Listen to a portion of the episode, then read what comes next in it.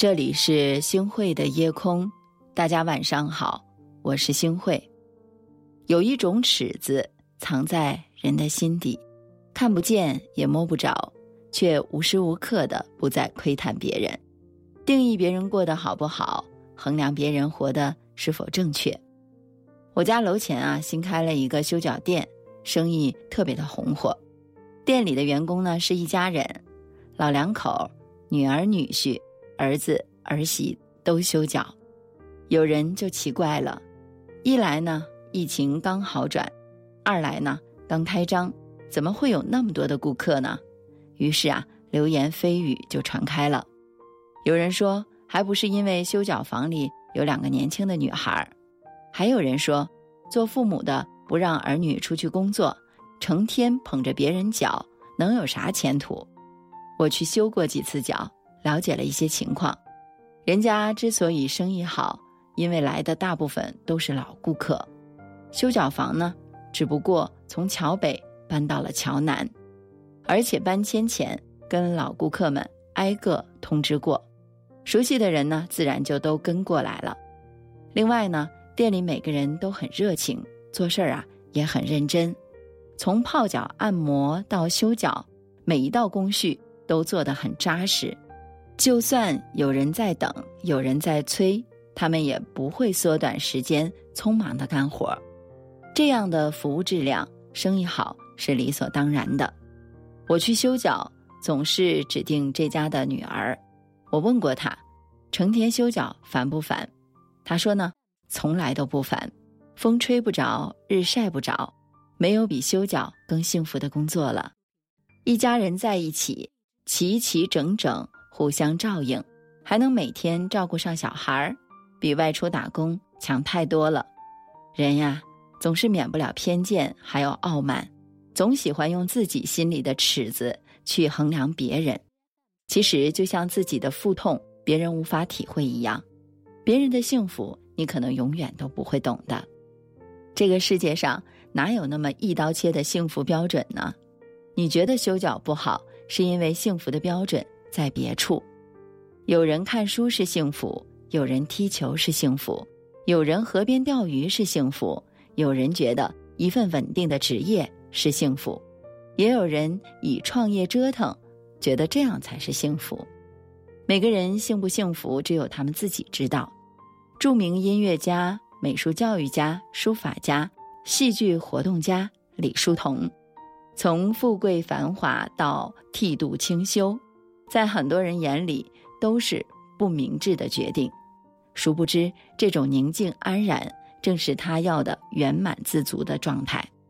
人们都认为《红楼梦》里面贾元春是最有福气的，他却说当日即送我到那不得见人的去处，他并不享受宫廷生活。在他眼里，生在小门小户人家，骨肉团聚，全家包包饺子。更幸福，别人的幸福你不懂，别人的苦衷你也未必全都懂，所以收好你的尺子，不要妄自揣度他人，不要因为你醉心于热闹繁华，就认为别人的深居简出是不幸。有一段电影台词特别的经典：有些人出来注定可以悠闲的坐在河边，有些人会被闪电击中。有些人是艺术家，有些人是舞者。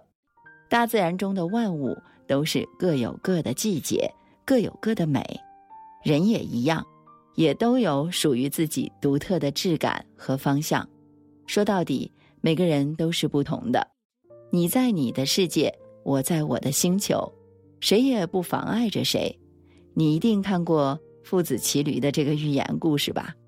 父亲骑驴，人说这个当父亲的狠心；儿子骑驴呢，人说这个当儿子的不孝顺。父子二人共同去骑驴的时候，人们又说这爷俩心真够狠的，驴很可怜。最后呢，父子二人干脆走路，人们又会说这爷俩真够愚蠢的。是啊，每个人的嘴巴都是一把尺子，把这父子二人搞的是呆在路上。不知道自己究竟该怎么样对待自己和那头驴了。这个世界上从来没有一把尺子能量尽所有的人生。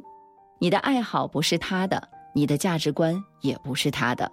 别拿你的尺子作为干涉别人的理由，更别拿你的尺子作为伤害他人的借口。天地很大，活法很多，我们只有过好自己生活的权限。你的尺子只能用来定义自己。别人的尺子也只能定义他们自己，不拿自己的尺子去丈量别人的生活，也不要被别人的尺子影响了自己的生活。让你成为你，让别人成为别人。数白头，念一朵落花遮住离愁，就恨心有。化作眉心的皱，几番春秋，想念能熬过几个年头。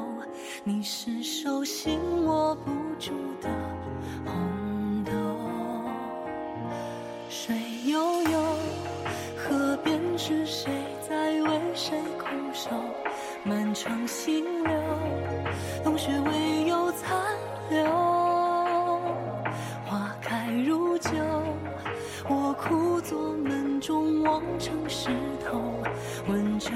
声声催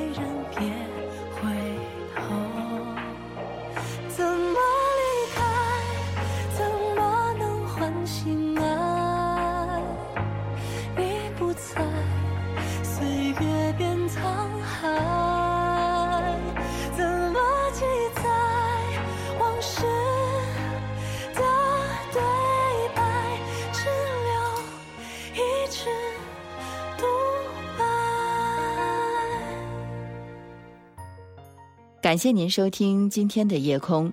如果你特别喜欢的话，那么就请分享吧。您还可以在文末点一个再看。晚安，好梦。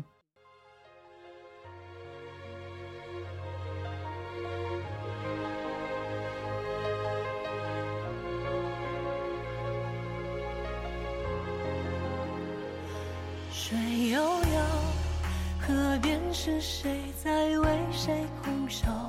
满城新柳，冬雪未有残留。花开如旧，我枯坐门中，望成石头，闻鹧鸪声声催人别。